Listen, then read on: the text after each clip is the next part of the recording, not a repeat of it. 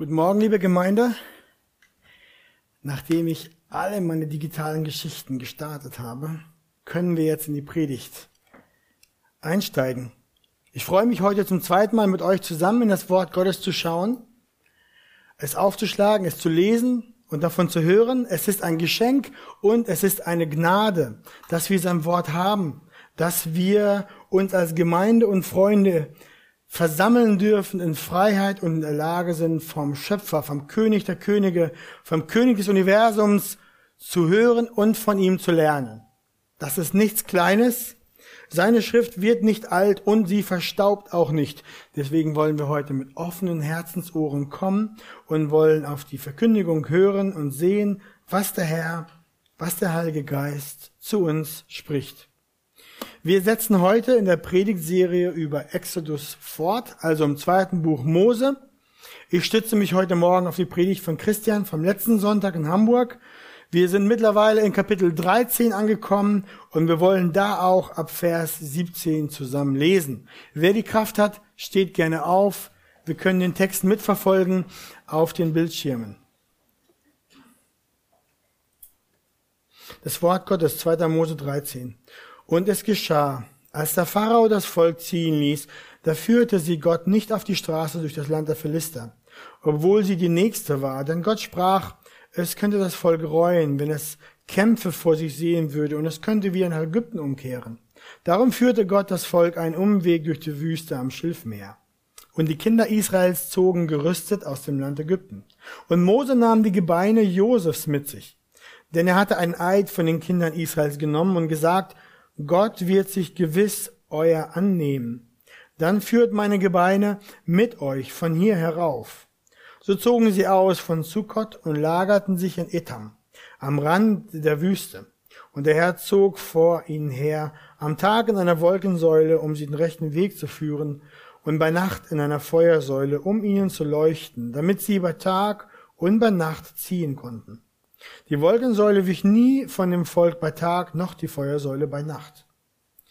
Und der Herr redete zu Mose und sprach, Sage den Kindern Israels, dass sie umkehren und sich vor Pihachirot lagern, zwischen Migdol und dem Meer, gerade gegenüber von Baal Zephon, sollt ihr euch am Meer lagern. Denn der Pharao wird von den Kindern Israels sagen, sie irren im Land umher, die Wüste hat sie eingeschlossen. Und ich will das Herz des Pharao verstocken, dass er ihnen nachjagt, und ich will mich am Pharao und an seiner ganzen Heeresmacht verherrlichen. Und die Ägypter sollen erkennen, dass ich der Herr bin, und sie machten es so. Als nun dem König von Ägypten gemeldet wurde, dass das Volk geflohen sei, da wandte sich das Herz des Pharao und seiner Knechte gegen das Volk, und sie sprachen, was haben wir da getan, dass wir Israel haben ziehen lassen, so dass sie uns nicht mehr dienen? Und er spannte seinen Wagen an und nahm sein Kriegsvolk mit sich. Er nahm auch 600 auserlesene Streitwagen mit und alle übrigen Streitwagen in Ägypten und Wagenkämpfer auf jedem. Und der Herr verstockte das Herz des Pharao, des Königs von Ägypten, so dass er den Kindern Israels nachjagte, obwohl sie durch eine hohe Hand auszogen. So jagte ihnen die, so jagten ihnen die Ägypter nach mit allen Rossen, Streitwagen und Reitern des Pharao, und mit seiner Heeresmacht und erreichten sie, als sie sich am Meer gelagert hatten, bei Pi Hachirot gegenüber Balsephon. Und als der Pharao nahe zu ihnen kam, erhoben die Kinder Israels ihre Augen und siehe, die Ägypter zogen hinter ihnen her. Da fürchteten sich die Kinder Israel sehr und sie schrien zum Herrn. Und sie sprachen zu Mose, Gibt es etwa keine Gräber in Ägypten, dass du uns weggeführt hast, damit wir in der Wüste sterben? Warum hast du uns das angetan, dass du uns aus Ägypten herausgeführt hast? Haben wir dich nicht schon in Ägypten dieses Wort gesagt? Lass uns in Ruhe, wir wollen den Ägyptern dienen. Denn es wäre für uns ja besser, den Ägyptern zu dienen, als in der Wüste zu sterben. Mose aber sprach zum Volk, Fürchtet euch nicht, steht fest und seht die Rettung des Herrn, die er euch heute bereiten wird, denn diese Ägypter, die ihr heute seht, die werdet ihr nicht wiedersehen in Ewigkeit. Der Herr wird für euch kämpfen und ihr sollt still sein. Amen. Ich bete noch zum Anfang. Lieber Vater im Himmel, ich danke dir für dieses Wort aus dem Alten Testament, wie du dein Volk geführt hast. Ich bitte dich, dass du zu uns sprichst, denn wir sind auch dein Volk heute. Du führst uns auch in das himmlische Kanaan. Und wir haben es Not, dass wir dich mehr kennenlernen und lernen und wissen und verstehen, wer du bist, der du in der Wolkensäule warst. Du bist der gleiche Gott. Deine Macht ist nicht geändert. Dein Arm ist nicht kürzer. So bitte ich dich, dass du zu uns sprichst so dass unsere Herzen ermutigt sind, gestärkt sind. Du bist mit uns unterwegs und du gehst den Weg mit uns und hast deine Absichten. Sprich zu uns, Herr, wir wollen hören. Amen. Nehmt gerne Platz. Wo befinden wir uns in der Geschichte? Gott schlug das Volk der Ägypter mit zehn Plagen. In der zehnten Plage insbesondere tötete er die Erstgeburt der Ägypter und auch der Israeliten, es sei denn, es war Blut an Türeingang, am Rahmen, ein Blut des Lammes.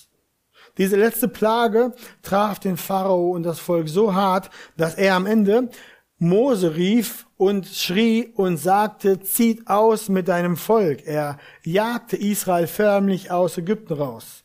Israel sammelte sich dann und zog aus. Während das Volk auszog, gab Gott dem Volk Passa-Verordnungen. Wir haben das im letzten Sonntag gehört und darüber gesprochen, vom Passa zum Abendmahl. Und jetzt sind wir in unserem Textabschnitt heute angekommen und der Titel der Predigt für heute Morgen lautet, steht fest und seht die Rettung des Herrn. Wir beginnen gleich mit dem ersten Punkt, Umwege Gottes. Wir lesen, als Pharao das Volk endlich ziehen ließ, dann führte sie Gott nicht auf die Straße durch das Land der Philister, obwohl sie die nächste war.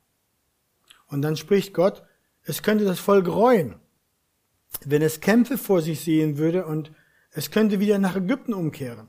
Darum führte Gott das Volk einen Umweg durch die Wüste am Schilfmeer. Es geht endlich los das Volk zieht aus Ägypten aus. Sie kommen nicht wahnsinnig weit und Gott führt sie einen Umweg. Er führt sie nicht auf dem kürzesten Weg nach Kanaan. Ich habe euch eine Karte mitgebracht, damit wir ein wenig uns vorstellen können, was die Situation damals war. Ihr seht den Nil, ihr seht das Nildelta und ihr seht das, äh, die Halbinsel, ähm, die Halbinsel, wie heißt die jetzt, von Sinai? Ich glaube, so heißt die, ne? Und ihr seht auch dann oben das Tote Meer und da ist Kanaan. Und ihr seht am, am, an der Küste entlang einen Weg gehen, via Maris. Also es gab einen Weg von Ägypten direkt in, nach Kanaan. Und menschlich gesehen könnte man sagen, das ist der beste Weg. Das ist die direkteste Route. Oben im Norden, da gab es eine Straße, lasst uns da lang gehen. Aber dieser Weg führte zu den Philistern. Dieser Weg führte direkt ins Kanaanland und es würde ein paar Wochen dauern, da wäre Israel da. Aber Gott führt sie nicht diesen Weg, sondern er führt sie einen Umweg durch die Wüste am Schilfmeer. Später zeige ich euch noch eine andere Karte, damit wir wissen und eine Idee haben, wo das Schilfmeer ist. Aber die Frage beginnt uns sich gleich zu stellen, warum tust du das, Gott? Der Text gibt uns auch eine Antwort darauf. Gott sagt, dass er wusste, dass er das Volk reuen könnte und dieses wieder zurück in die Gefangenschaft gehen wollte. Gott wusste, dass auf der direkten Straße durch das Land der Philister das Volk, dem Volk heftiger militärischer Widerstand begegnen würde. Teile dieser Straße waren von Ägyptern kontrolliert und andere Bereiche, da konnte man mit Angriffen von den Philistern rechnen. Und Gott wusste auch, das Volk war nicht in der Verfassung, in solch eine Konfrontation zu geraten. Sie waren in ihrem Herzen nämlich und in ihrem Glauben noch gar nicht so weit. Sie hatten noch viel, viel über Gott zu lernen und darüber, wie mächtig er ist und wie er führt. So ist das auch mit uns. Wir können vom Beispiel, wie Gott sein Volk leitete, heute Morgen auch lernen. Gott weiß immer, welcher Weg der beste für uns ist.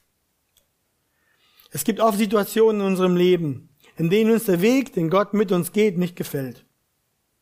Von unserer Perspektive aus sagen wir, gäbe es eine einfachere Lösung, einen kürzeren Weg. Uns kommt die Frage auf und die Zweifel bahnen sich an, Herr, warum hier lang? Warum so lang? Warum durch die trockene Einöde? Warum diese Anstrengung? Ist das wirklich der richtige Weg für mich? Warum führst du mich und meine Familie hier so lang?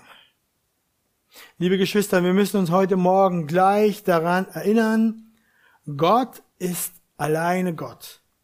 Er ist der Herr, er ist allwissend und er ist souverän. Er wusste damals, was er mit Israel tat und er weiß es auch heute mit dir. Er weiß, wie er dich leitet. Es hat sich nichts daran geändert, dass er den Weg besser weiß als wir. Er weiß, warum er dich diesen Weg führt, der dir steinig, trocken und einsam vorkommt. Der Prophet Jesaja sagte im Kapitel 55, so hoch der Himmel über der Erde ist, so viel höher sind meine Wege als eure Wege und meine Gedanken als eure Gedanken. Gott sieht das Ganze. Du siehst nur einen kleinen Teil. Er hat den Überblick und weiß, wozu er dich in welche Richtung schickt und was für dich am besten ist. Er hat seine Absichten mit dir und diese verfolgt er. Unabänderlich. Und seine Absichten mit dir sind viel größer, viel tiefer als nur ein schönes, ruhiges Leben. Wie auch immer wir uns das vorstellen. Sicheren Job, friedliche Familie, gepflegtes Haus und Garten, schönes Auto, zweimal Urlaub im Jahr. Keine Ahnung, wir, wir stellen uns da was vor, aber seine Absichten mit uns sind größer als das. Er führt uns nämlich ins himmlische Kanaan. Wir sind nicht angekommen. Er führt uns, wir sind unterwegs, er führt uns und dazu hat er unser Herz und unser Glaube an ihn im Blick. Und nebenbei gesagt, er gibt uns auch die anderen Dinge die wir zum Leben brauchen, wie wir ja bezeugen und sehen. Kleider, Essen, Haus, Auto, Sicherheit. Der Römerbrief erklärt uns diese Wahrheit. Dort lesen wir, er, der sogar seinen eigenen Sohn nicht verschont hat, sondern ihn für uns alle dahingegeben hat, wie sollte er uns mit ihm nicht auch alles schenken? Er ist der Vater, Gott, unser himmlischer Vater, gab seinen Sohn Jesus Christus am Kreuz für uns, damit wir leben, damit wir ewiges Leben haben können. Er gab uns Christus, er gab uns sein Bestes, er gab uns ewige Rettung, Annahme, ein unverwelkliches Erbe. Wie sollte er denn jetzt mit uns auf dem Weg nach Kanaan? Ungerecht, mürrisch, geizig und kleinlich sein. Das passt nicht. Er hat alles gegeben. Er hat nichts gespart für dich. Und darum wird er jetzt auch nicht die Cent zählen mit dir. Es ist eine ganz wichtige Lektion, dass wir das sehen. Seine Gedanken sind höher als unsere, seine Wege sind nicht unsere, die sind höher. Er zielt auf anderes, auf Größeres, auf Wichtigeres ab. Wir sehen oft nur so weit, wie unsere Hand reicht und nicht weiter. Aber er hat das Große im Bild. Darauf zielt er ab. Es geht um das himmlische Kanaan.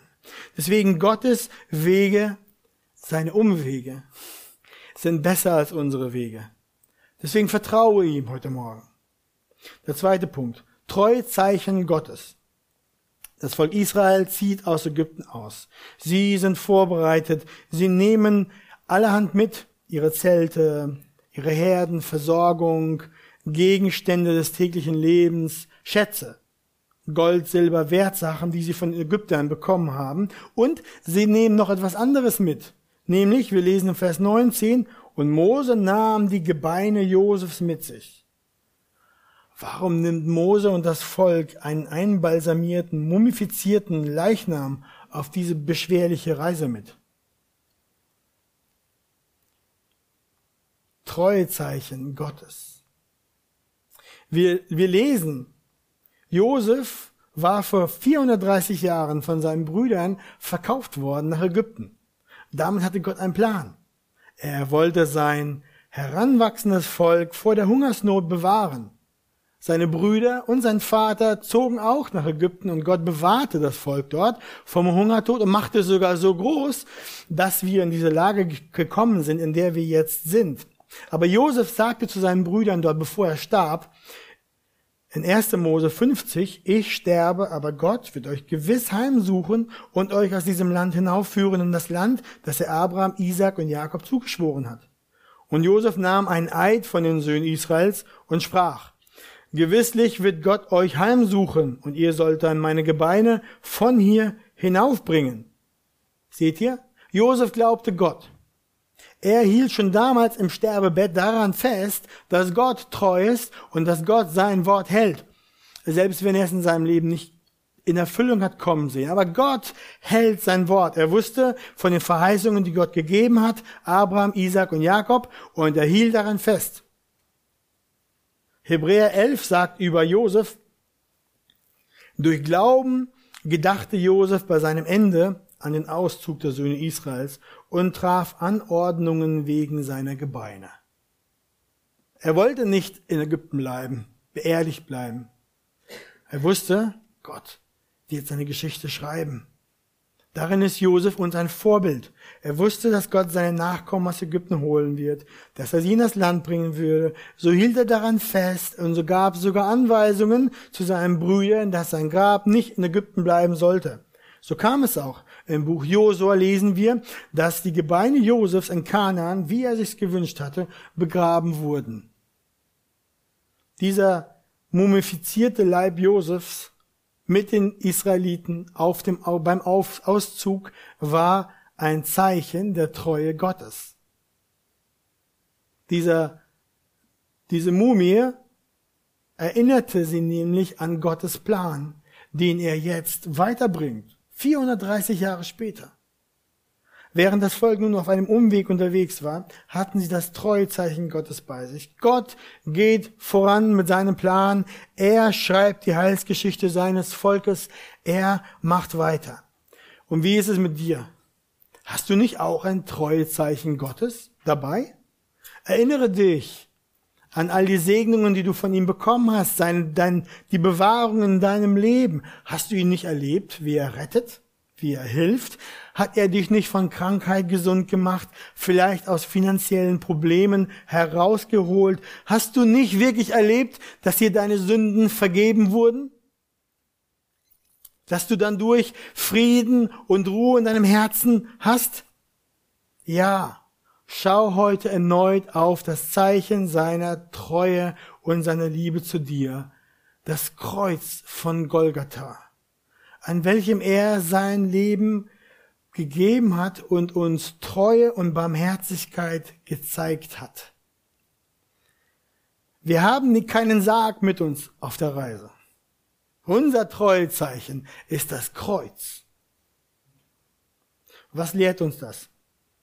Es lehrt uns, Gott ist treu. Er steht zu seinem Wort. Er macht mit seinem, Wort, mit seinem Volk, macht er weiter. Deswegen kannst du dich auf deinem Umweg, welchen er dich führt, darauf verlassen, dass er dich zum Ziel bringt und dass er treu ist. Punkt drei: Gegenwart Gottes. Wir lesen weiter in Vers 20. Sie zogen aus von Zukkot und lagerten sich in Etam am Rand der Wüste. Und der Herr zog vor ihnen her am Tag in einer Wolkensäule, um sie den rechten Weg zu führen, und bei Nacht in einer Feuersäule, um ihnen zu leuchten. Wir sehen hier, Gott holt sein Volk nicht nur aus der Sklaverei raus, klopft ihn auf den Rücken, sagt, Jo, los geht's, das ist die Richtung. Geht mal los. Nein. Er weiß nicht nur die beste Richtung, er führt sie auch auf dem Weg in die Wüste. Wir lesen dann von dieser Wolkensäule, von dieser Feuersäule. Lasst uns hier einen kleinen Abstecher machen. Wolke bei Tag, Feuersäule bei Nacht. Diese Wolken und Feuersäule wich nicht vom Volk. So sagt unser Text. Das sollte uns gleich an den brennenden Dornenbusch erinnern. Es dieser brennende Dornbusch war eine Theophanie, eine sichtbare Erscheinung Gottes an den Menschen. Gott ist Geist und ist nicht sichtbar. Aber er macht sich dem Menschen sichtbar. Und Mose begegnete er im brennenden Busch. Hier erscheint Gott auch dem ganzen Volk erscheint er hier als Wolkensäule und als Feuersäule. Und das ist echt gewaltig. Ich stelle mir da so ein riesen Wolkenmonstrum, so, ein, so, ein, so eine Cumulonimbus, die 25 Kilometer hoch sein kann. So eine Wolke stelle ich mir vor. Und dann, wenn wir die Geschichte weiter lesen, dann merken wir in Kapitel 19, das Volk geht und folgt der Wolkensäule, dann kommen sie zum Berg Sinai und auf dem Berg Sinai lagert sich die Wolke auf dem Berg. Dort würde Gott mit dem Volk Israel dann seinen Bund schließen. Er gibt ihnen sein Gesetz und wir lesen dann dort, und es geschah. Als der dritte Tag kam und es noch früh am Morgen war, da hob sich ein Donnern und Blitzen und eine dichte Wolke lag auf dem Berg und es ertönte ein sehr lauter Schall von Schofahörnern. Da erschrak das ganze Volk, das im Lager war. Und Mose führte das Volk aus dem Lager Gott entgegen und sie stellten sich unten am Berg auf. Aber der ganze Berg Sinai rauchte weil der Herr am Feuer auf ihn herabstieg, und sein Rauch stieg auf wie der Rauch eines Schmelzofens, und der ganze Berg erbebte heftig. Das war beeindruckend. Das war furchteinflößend. Die Wolkensäule ist die Gegenwart Gottes. Gottes Gegenwart lagert sich auf dem Berg. Ihr seht hier, Gott kam seinem Volk immer näher.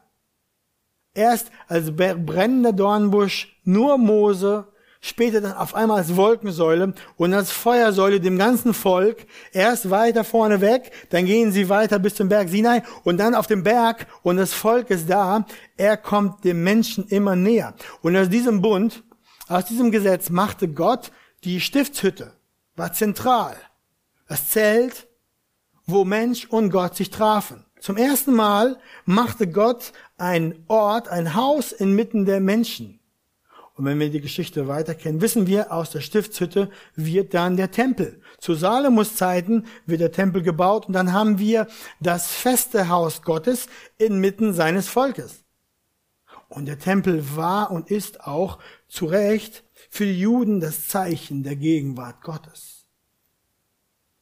Jesus aber kam und lehrte uns dann, dass er der neue Tempel ist der dieses Gebäude aus Stein und Mauern und Holz ablöst, der neue, wahre Ort, an dem sich Mensch und Gott trifft. Ein Zusammenkommen mit Gott, dem verzehrenden Feuer, ist nur möglich in Jesus Christus.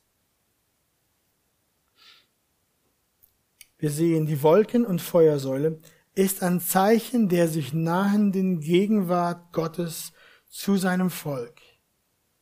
Und Gott ist in seinem Volk in Jesus Christus, dem Sohn, ganz nahe gekommen. Ja, nicht nur so nahe gekommen, sondern die Schrift sagt, er lebt dann in uns.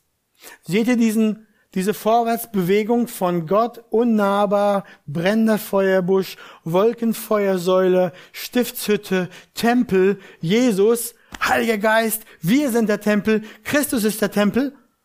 Wow. Aber ihr merkt, es geht immer um Christus. Christus ist im Zentrum des Heilsplanes. Auch hier bei der Wolkensäule, auch hier beim Auszug sehen wir schon, wie Gott sich naht und Immanuel würde kommen, Gott mit uns. Aber zurück zu unserem Text. Gott leitete sein Volk in der Wolkensäule.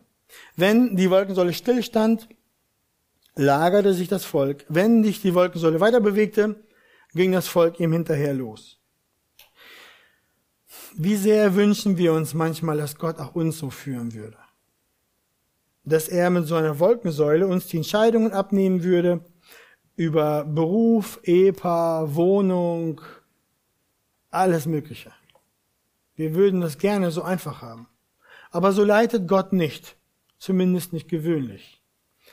Kann er uns durch Blitz und Gloria auf den rechten Weg bringen? Ja, das kann er. Aber im Allgemeinen leitet er uns noch auf einem besseren Weg.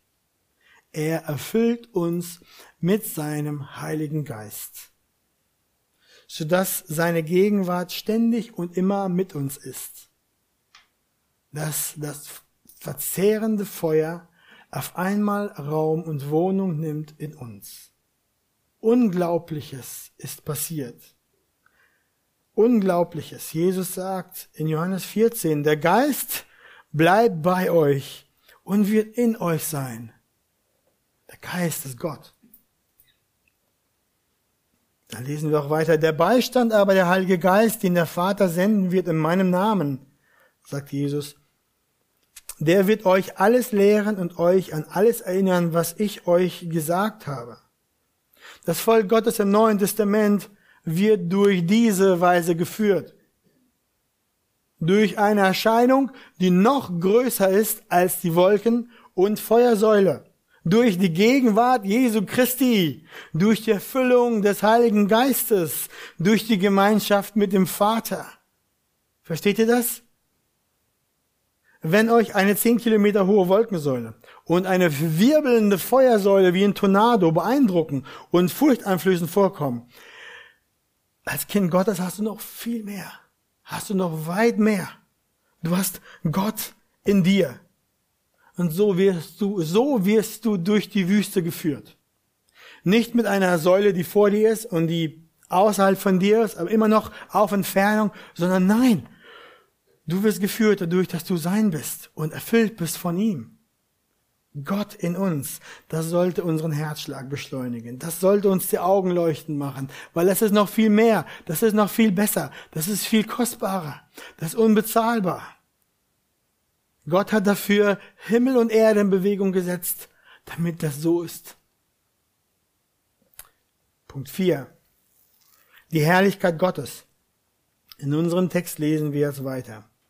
Und der Herr redete zu Mose und sprach, sage den Kindern, dass sie umkehren, dass sie sich vor Pihachirot lagern, zwischen Migdol und dem Meer, gerade gegenüber von Baal Siphon. Das Volk Israel war gerade auf dem Weg raus aus Ägypten. Das Land lag hinter ihnen. Sie mussten schon einen Umweg gehen. Aber immerhin war Gottes Treue und seine Gegenwart ja da, die Wolke, das Treuezeichen. Aber dann geschieht etwas Unerwartetes. Gott sagt ihnen, kehrt um, geht zurück. Damit wir uns das ein bisschen besser vorstellen können, habe ich eine Karte mitgebracht wieder. Ein bisschen reingezoomt, seht ihr Nildelta, Ägypten, dunkelgrün das Land, Goshen. Dann seht ihr unten so den Abschnitt vom Roten Meer. Und dann seht ihr drei Binnenmeere eingezeichnet. Die Ausleger sind sich da uneins darüber, wo dieses Pi Hacherot und wo dieses Schilfmeer gelegen hat. Aber die Karte zeigt uns hier drei Möglichkeiten. Aber wie dem auch sei, eins ist relativ klar, dass Gott dem Volk befahl, von ihrem Weg und Kurs in den Süden runter, wie ihr vorher gesehen habt, umzukehren und wieder hochzugehen in den Norden und dass sich dann das Volk dort an einem Schilfmeer lagerte. Und in dieser Gegend gibt es große Binnenseen. Und vor einem dieser sollte das Volk sich lagern. Dem Volk damals kam bestimmt die Frage auf, Herr, was machst du? Wir dachten, es kann nicht schlimmer werden und es wird schlimmer. Wisst ihr, aus militärischer Sicht war diese Kehrtwendung überhaupt nicht sinnig. Das hatte keinen Sinn. Sie waren auf dem Weg in die Freiheit, sie hatten das Land bald hinter sich gelassen und Gott sagt, sie sollen zurückgehen in das Land. Warum führt Gott so? Die Antwort steht auch im Text. Vers 4 sagt, sagt Gott, ich will mich am Pharao und an seiner ganzen Heeresmacht verherrlichen und die Ägypter sollen erkennen, dass ich der Herr bin. Was sagt Gott hier? Er sagt, die ganze Streitmacht, die ganze Welt sollen sehen daran, wie ich mit dem Volk der Ägypter jetzt umgehe, dass ich der Herr bin, dass ich herrlich bin, wie mächtig ich bin, dass ich alleine Gott bin. Also, Gott führt sein Volk, um es zu retten, und er führt sein Volk auch, um den Feind des Volkes zu bestrafen. Und so schuf Gott eine Falle für die Ägypter. Sie sollten nämlich den Eindruck bekommen, dass die Israeliten die Orientierung verloren hatten und sich verirrt hatten. Und Pharao sagt das auch in Vers 3. Der Pharao wird von den Kindern Israel sagen, sie irren im Land umher. Die Wüste hat sie eingeschlossen. So handelt Gott. Es sah so aus. Ja, er ist ein Meister darin, zu siegen, wenn es nach Niederlage aussieht. Denn er ist Gott und er spricht immer das letzte Wort. Wisst ihr, so war es mit, den, mit dem Volk Israel am Schilfmeer und so war es auch mit Jesus am Kreuz. Für Satan muss Jesus am Kreuz so ausgesehen haben, als wüsste Jesus nicht, was er tut, als irrte er im Land umher, als stünde er mit dem Rücken zum Meer, als hätte er keinen Ausweg mehr, keine, Fluch, keine Fluchtmöglichkeit. Der Sohn Gottes kam auf die Erde, lebt ein sündloses Leben. Und als die, dass die Hölle sich dann zusammenraufte gegen ihn und dann es zum Kreuz ging, dann dachte sich der Teufel, er hätte ihn jetzt in die Falle gelockt. Christus starb am Kreuz und der Feind dachte zu triumphieren doch weit gefehlt. Der Tod Jesu am Kreuz war keine Niederlage, war kein Fehler, war kein Moment der Schwachheit Gottes, sondern entpuppte sich als der größte Sieg aller Zeiten. Durch seinen Tod am Kreuz wurde Jesus nämlich zum stellvertretenden Opfer, das jetzt Menschen errettet und mit Gott versöhnt und diese aus der Macht der Sünde und aus der Macht des Todes befreit für alle Ewigkeit. Wir lesen Johannes 3,16. Die, die an den Glauben gehen, nicht verloren, sondern haben ewiges Leben. Durch das stellvertretende Opfer Christi war die Macht der Sünde und des Todes für immer gebrochen. Was zuerst aussah wie eine Niederlage, wurde zum größten Triumphzug der Weltgeschichte. Wir lesen in Kolosser 2, als er so die Herrschaften und Gewalten entwaffnet hatte, das ist unser Jesus, stellte er sich öffentlich an den Pranger, stellte er sie öffentlich an den Pranger und triumphierte über sie an demselben. Das Kreuz ist das Objekt der Schande, aber Gott dreht es um und macht das Kreuz zum Zeichen des Sieges. Und noch eine Lektion können wir hier auch lernen daraus, wie Gott mit dem Volk umging und wie Gott mit uns umgeht, ist, dass gerade in den größten Schwierigkeiten erkennen wir die Herrlichkeit Gottes und seine Gnade am deutlichsten. Oder anders gesagt, in den dunkelsten Tälern des Lebens scheinen die Sterne seiner Verheißungen und seiner Gegenwart am hellsten. Darum lässt der Herr oft schwere Prüfungen in unserem Leben zu weil er sich dadurch umso herrlicher offenbart in unserem Leben. Gott hätte sein Volk auch anders führen können. Nicht zum Schilfmeer. Oder er hätte sie durch das Wasser bringen können, ohne dass der, dass der mörderische Atem der Soldaten der ägyptischen Armee ihnen hinten in den Nacken atmete. Dass sie so unter Stress und Druck waren. Hätte er machen können. Er hat die Armee auch einfach so sich auflösen lassen in nichts. Hätte er machen können. Aber dann wäre Gottes Name nicht so sehr verherrlicht und der Feind auch nicht so komplett, komplett verheert worden sein, wie er es tat. So hat die Welt gesehen. So würde die Welt jetzt sehen. Im nächsten Kapitel lesen wir das, wie mächtig er ist und wer er ist, der die Wasser scheidet. Nur zu oft verlieren wir diese große Wahrheit aus den Augen. Die Folge davon ist, dass wenn wir in Zeiten kommen, wo wir Trübsal und Schwierigkeit haben, wir leicht entmutigt sind. Wenn wir nämlich die schweren Krisen unseres Lebens als eine Gelegenheit zur Entfaltung der Gnade Gottes sehen würden, dann würden unsere Seelen Ruhe haben.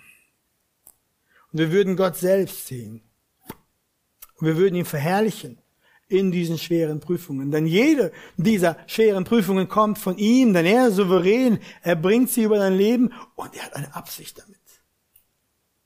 Sich dir zu zeigen und der Welt zu zeigen, wer er ist und was er tun kann und dass sein Arm nicht zu kurz ist, die Wasser zu scheiden.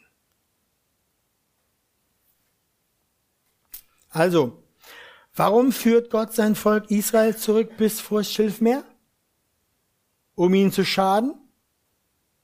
Nein, um seine Herrlichkeit zu zeigen und um über die Ägypter endgültig zu triumphieren. Dann sehen wir Punkt 5. Sieg Gottes. Wir lesen in Kapitel 14 ab Vers 5. Als nun dem König von Ägypten gemeldet wurde, dass das Volk geflohen sei.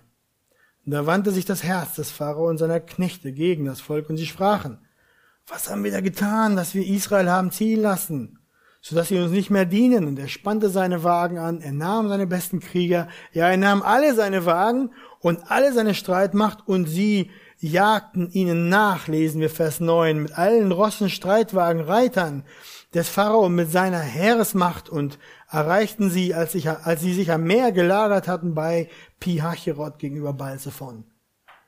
Pharao findet raus, wo die sind. Er jagt ihnen hinterher und dann lesen wir im Vers 10, und als der Pharao nahe zu ihnen kam, erhoben die Kinder Israels ihre Augen und siehe, die Ägypter zogen hinter ihnen her. Da fürchteten sich die Kinder Israels sehr und sie schrien zum Herrn. Oh, die Lage des Volkes Israel war menschlich gesehen echt hoffnungslos.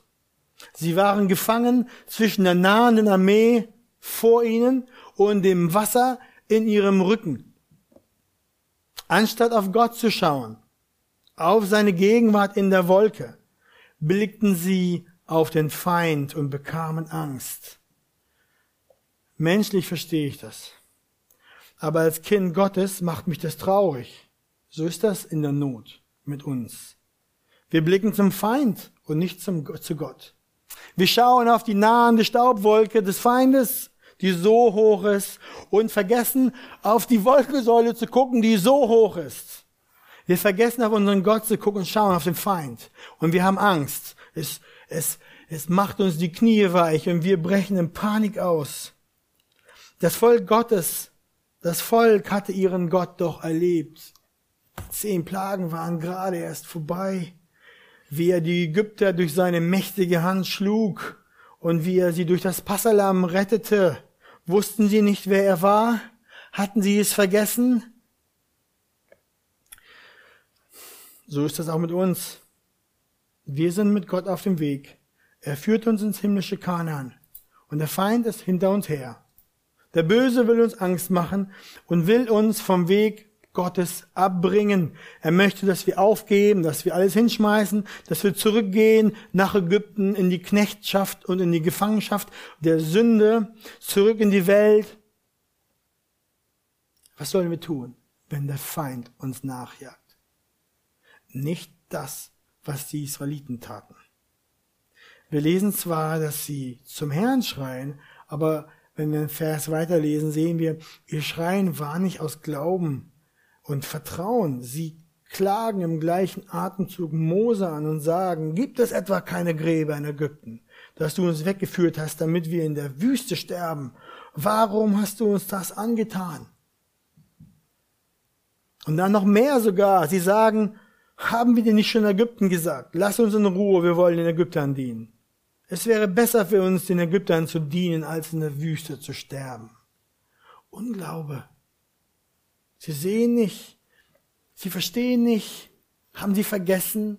Aber bevor wir mit dem Zeigefinger schütteln und mit unserem Kopf, weil wir es nicht verstehen können, wollen wir uns an die eigene Nase fassen. Denn wir handeln genauso. Gott will uns ganz aus unseren Sünden führen. Wir kommen ein Stück voran. Doch sobald wir Schwierigkeit haben, Gegenwind kriegen, dann wächst unser Unmut, dann kommt der Zorn auf, dann kriegen wir Angst, dann fallen wir in alte Verhaltensmuster zurück. Zorn, Abhängigkeit, sich selbst helfen mit eigener Hand, Ablenkung, sich verstecken oder sonst was auch immer uns einfällt, als würden wir unseren Herrn Jesus nicht kennen, als hätten wir seine Treue nicht erprobt, als hätten wir seine Kraft nicht erlebt.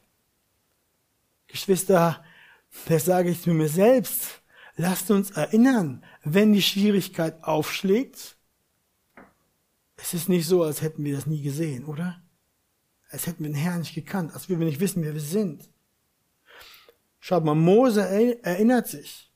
Er wusste, was zu tun ist, wenn man zwischen Wüste und Meer gefangen ist.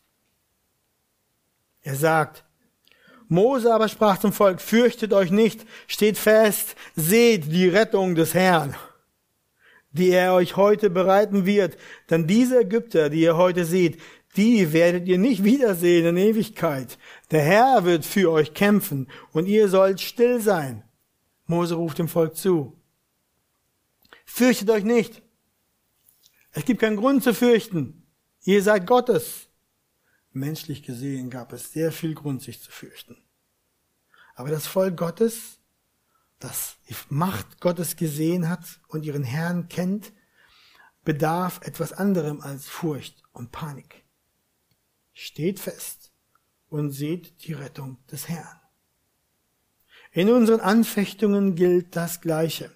Satan ist hinter uns her, doch statt wegzulaufen, brauchen wir nur stehen und sehen, was der Herr tut. Jakobus 4, Vers 7 lehrt uns, widersteht dem Teufel, so flieht er von euch. Warum können wir widerstehen? Warum flieht der Teufel von uns?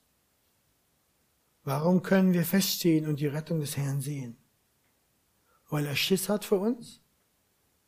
Weil wir so Krieger sind, so stark und so tapfer? Warum flieht der Feind von uns? Mose rief dem Volk Gottes zu, der Herr wird für euch kämpfen und ihr sollt still sein. Und bei uns?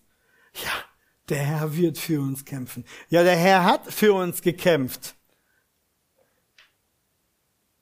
Dies habe ich zu euch geredet, sagt Jesus zu den Jüngern, bevor er ans Kreuz ging, damit ihr in mir Frieden habt. In der Welt habt ihr Bedrängnis, aber seid getrost. Ich habe die Welt überwunden. Wie hat er die Welt überwunden? Wie würde er die Welt überwinden? Am Kreuz. Haben wir schon gesagt. Das, was wie Niederlage aussah, wurde der Sieg für alle Zeit. Im ganzen Universum. Der Sieg über den Feind. Über Tod, über Sünde, über den Bösen. Gott der Sohn hat für uns gekämpft und hat den Feind ein für Mal überwunden. Nun ist der Feind besiegt. Darum können wir stehen und er flieht von uns. Er flieht von uns, weil er besiegt ist und er flieht von uns, weil wir Christi sind. Er hat keine Macht mehr, denn wir gehören zu dem Lamm, zum König aller Könige, wir gehören zum Sieger. Und weil wir zu ihm gehören, werden wir auch siegen. Wir gehören zum Volk Gottes, wir gehören zu ihm. Wir werden auch siegen. Selbst wenn das Leben uns schlägt oder auch erschlägt, siegen wir trotzdem. Durch den Tod hindurch werden wir siegen. Und Paulus ermutigt die Gläubigen in Korinth mit diesen Worten. Gott aber sei Dank, der uns den Sieg gibt durch unseren Herrn Jesus Christus. Darum, meine geliebten Brüder, seid fest, unerschütterlich, nehmt immer zu in dem Werk des Herrn, weil ihr wisst, dass eure Arbeit nicht vergeblich ist im Herrn. Nehmt zu im Werk. Schaut auf Christus, der die Welt besiegt hat, der euer Sieg ist, der mehr als die Wolkensäule ist, der in euch ist. Seht die Treue Gottes, seht seine Herrlichkeit, seht, wie er führt. Er kennt, selbst seine Umwege sind besser als unsere Wege, denn er führt sicher ins himmlische Kanaan. Wir sind unterwegs mit ihm. Er ist unser Herr. Wir sind seine Kinder. Merkt ihr das? Das muss euer Herz stärken, wenn wir unterwegs sind durch die Wüste, wenn wir am Schilfmeer sind. Gott aber sei Dank, der uns den Sieg gibt durch unseren Herrn Jesus Christus. Amen.